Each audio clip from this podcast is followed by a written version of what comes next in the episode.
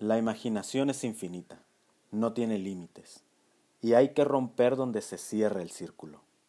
Juan Rulfo. Es uno de los escritores latinoamericanos más importantes del siglo XX. La popularidad de este escritor se explica en buena medida por la recepción que alcanzó Pedro Páramo, su primera y única novela, y una de las propuestas estéticas más interesantes de la literatura contemporánea. Con fiera destreza, Juan Rulfo dibuja aquí los rasgos de la idiosincrasia mexicana de su tiempo. Su compendio de relatos, El llano en llamas, da ávida fe de ello. El lado B de Juan Rulfo, el escritor, se desempeñó como vendedor viajero de una compañía de llantas.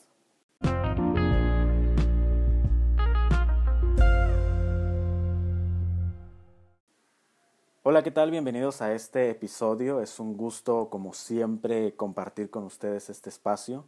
Hoy quiero hablar acerca de un tema que sin duda pues, ha sido de suma importancia para mí y estoy seguro que para muchos de ustedes, la literatura. Mi nombre es Florencio Banda. Comenzamos.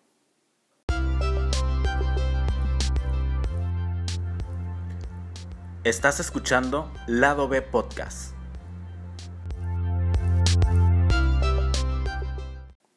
Y bien, antes de comenzar de lleno, déjenme decirles que Juan Rulfo es uno de mis escritores favoritos. Nombrarlo así como favorito, pues eh, coloca su obra, muy breve por cierto, por encima de muchos escritores que admiro, pues Pedro Páramo y El Llano en Llamas muestra esta sagacidad con la que narra un México mítico, un lugar más allá de un territorio, sino que nos describe un país mágico, de detalles, donde nos habla acerca también de la sátira y este humor negro que caracteriza tanto pues a la cultura mexicana. Hablar de la literatura es un mundo vastísimo de conocimiento, escritores, géneros, y aquí quiero detenerme puesto que son precisamente que es así como se clasifica la literatura por géneros, ¿no? Vaya. Recuerdo cuando entré a la universidad y una maestra despertó nuestra curiosidad por la lectura y el análisis de forma más consciente, porque pues obviamente existe un antecedente académico en donde ya había un acercamiento con los libros. Y así fue como fue despertando mi inquietud, empecé a leer, primero porque era parte de mis tareas. El primer libro que recuerdo haber leído en el tecnológico fue El México indignado de Ricardo Rafael Tal vez ahí escuché más fuerte los nombres de Lidia Cacho, Julián Levarón, Elmer Mendoza, entre otros. Este libro en particular para mí es muy especial. Digamos que de algún modo aquí fue como comenzó a detonar esta eh, inquietud por enterarme más de la situación del país, no solamente de una forma pues superficial, ¿no? sino más bien como recapitulando un poco lo que por experiencia eh, había vivido o había visto en las noticias. Y para mí era una forma también de contrastar la información que de repente pues escuchamos en medios de comunicación y demás. Ya, ya verlo publicado en un libro, no importa quién sea el escritor, ya es como sinónimo de un proceso de investigación. Y esa fue pues de algún modo la forma o la experiencia más vívida que tengo acerca de esta forma de ver ahora el mundo con respecto a, a las cosas que yo he leído, de las cosas que me he enterado. Eh, algo que me llamó muchísimo la atención de este libro es que todos, bueno, cabe mencionar que este libro es un libro de recopilación y hay varios escritores, pero todos tenían un tema en común, que es la violencia. En un país sobajado por este cáncer social que tanto ha menguado el desarrollo económico, para mí era como un, una voz al unísono diciendo ya basta.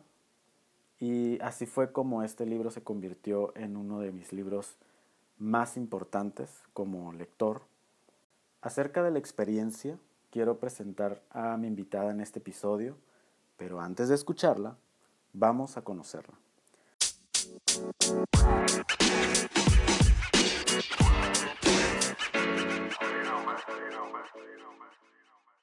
Alejandra Cota nació en La Paz, Baja California Sur. Es estudiante de lingüística en la Ciudad de México.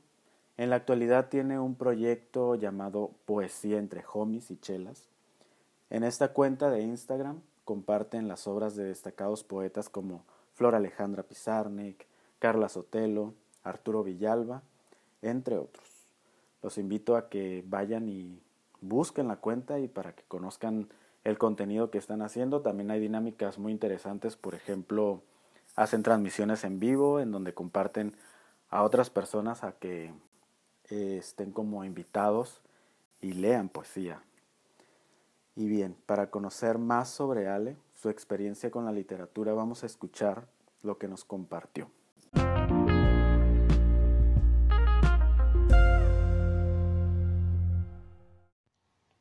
Bueno, la literatura trabaja con el lenguaje y el lenguaje es nuestra primera herramienta para entender el mundo, ¿no? Eh, creo que la literatura es esencial para el desarrollo tanto crítico como empático, ya que nos lleva a un proceso de reflexión. Uno como lector va estableciendo conexiones con la vida de los personajes y las situaciones que van pasando. Y bueno, esto nos ayuda a entender mejor nuestro entorno, así como los movimientos sociales, los fenómenos históricos.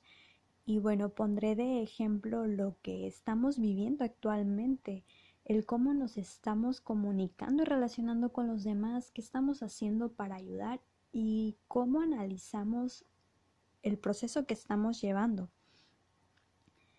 Y bueno, creo que leer es un desafío también porque estamos obligados a cuestionar lo que estamos leyendo, prestarle atención a los detalles y nos ayuda también esto a decidir, opinar.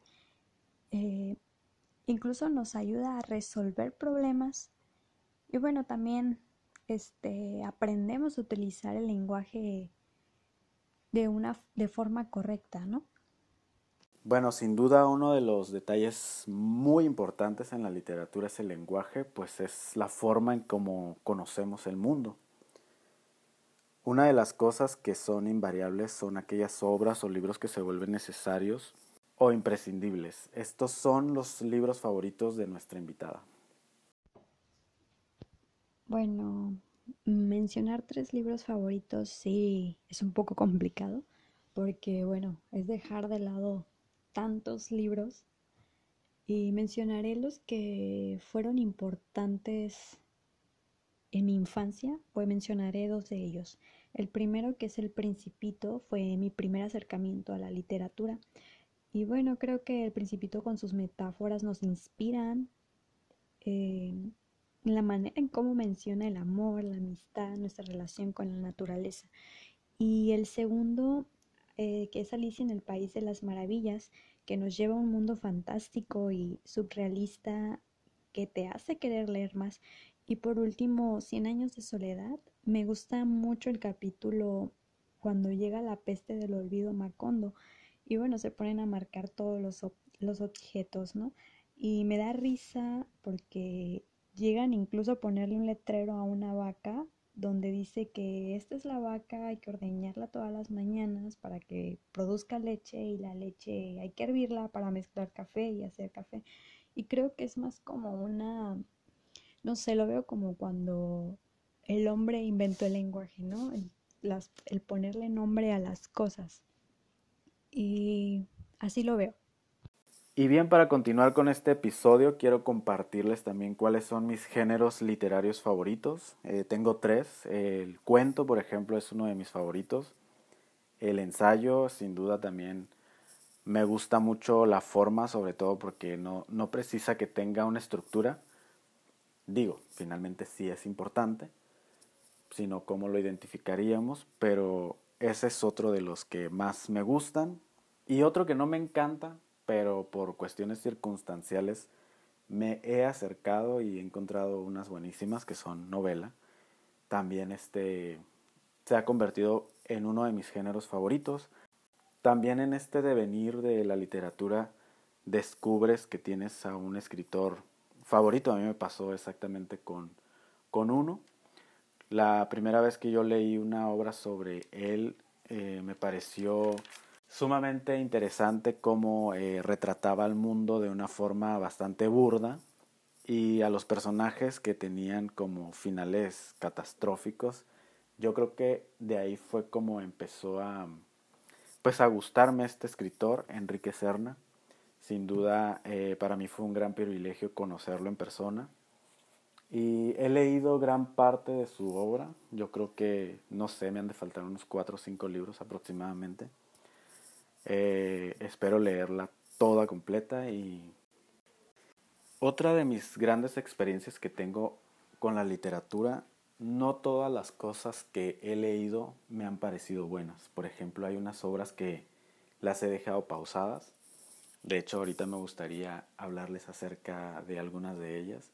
Porque hubo unos, unas que leí así que me las devoré, hubo otras que de plano nomás no, y hay unas que no las puedo terminar y quiero hacerles un breve recuento de lo que también ha sido esa parte, ¿no? En cuanto a la literatura, porque para mí no todos los libros este, han sido del todo buenos. Por ejemplo, me encuentro con uno que de plano no terminé de leer, que es precisamente Enrique Serna, es El seductor de la patria, yo creo que está a la mitad y nomás no puedo leerlo. También está otro de Stephen King, Apocalipsis, yo creo que leí unas 500 páginas y fuera de ella no, no he podido avanzar. Un libro que me tardé un año en leerlo fue Ciudades Desiertas de José Agustín. Me terminó encantando, la verdad. Estaba perdiendo mucho tiempo. De los libros que me devoré fue El Evangelio según Jesucristo de José Saramago. La verdad, muy buenos.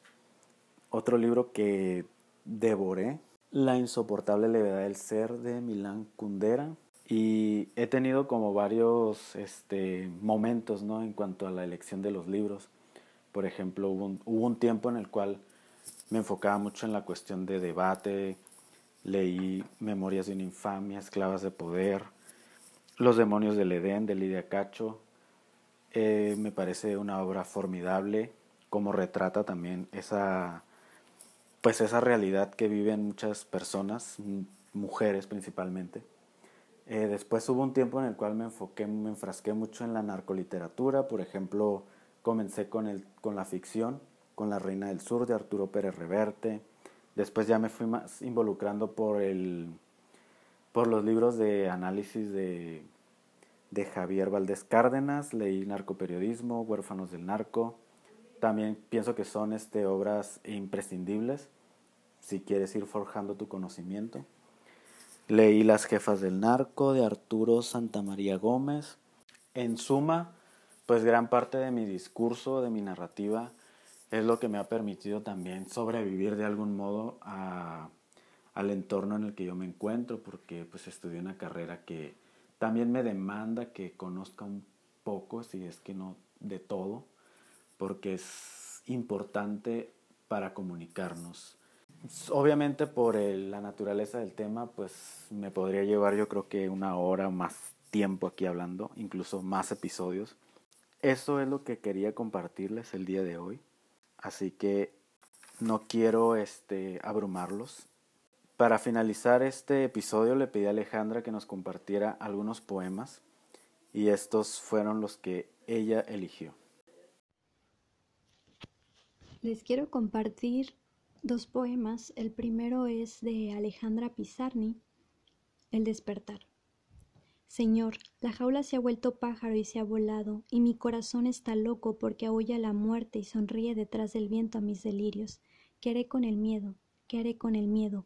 Ya no baila la luz en mi sonrisa, ni las estaciones queman palomas en mis ideas. Mis manos se han desnudado y se han ido donde la muerte enseña a vivir a los muertos. Señor, el aire me castiga el ser, detrás del aire hay monstruos que beben de mi sangre. Es el desastre, es la hora del vacío, no vacío, es el instante de ponerse rojo a los labios, oír a los condenados gritar, contemplar a cada uno de mis nombres ahorcados en la nada. Señor, tengo veinte años, también mis ojos tienen veinte años y sin embargo no dicen nada. Señor, he consumado mi vida en un instante, la última inocencia estalló, ahora es nunca o jamás o simplemente fue. ¿Cómo no me suicido frente a un espejo y desaparezco para reaparecer en el mar, donde un gran barco me esperaría con las luces encendidas? ¿Cómo no me extraigo las venas y hago con ellas una escala para huir al otro lado de la noche? El principio dado a luz el final, todo continuará igual, las sonrisas gastadas, el interés interesado, las preguntas de piedra en piedra, las gesticulaciones que remendan amor, todo continuará igual. Pero mis brazos insisten en abrazar al mundo, porque aún no les, no les enseñaron que ya es demasiado tarde. Señor, arroja los féretros de mi sangre. Recuerdo mi niñez cuando yo era una anciana, las flores morían en mis manos, porque la danza salvaje de la alegría les destruye el corazón. Recuerdo las negras mañanas de sol cuando era niña, es decir, ayer, es decir, hace siglos. Señor, la jaula se ha vuelto pájaro y ha devorado mis esperanzas. Señor, la jaula se ha vuelto pájaro. ¿Qué haré con el miedo? Y este último de Rosario Castellanos, Agonía fuera del muro. Miro las herramientas, el mundo que los hombres hacen, donde se afanan, sudan, paren, cohabitan. El cuerpo de los hombres prensado por los días, su noche de ronquido y de zarpazo y las encrucijadas en que se reconocen. Hay ceguera y el hambre los alumbra y la necesidad madura, más dura que metales. Sin orgullo, ¿qué es el orgullo? Una vértebra que todavía la especie no produce. Los hombres roban, mienten, como animal de presa olfatean, devoran y disputan a otro la carroña, y cuando bailan, cuando se deslizan o cuando burlan una ley o cuando se envilecen sonríen, entornan levemente los párpados, contemplan el vacío que se abre en sus entrañas y se entregan a un éxtasis vegetal inhumano. Yo soy de alguna orilla, de otra parte, soy de los que no saben ni arrebatar ni dar, gente que en compartir es imposible, no te acerques a mí. Hombre, ¿qué haces el mundo? Déjame, no es preciso que me mates. Yo soy de los que mueren solos, de los que mueren de algo peor que vergüenza. Yo muero de mirarte y no entender.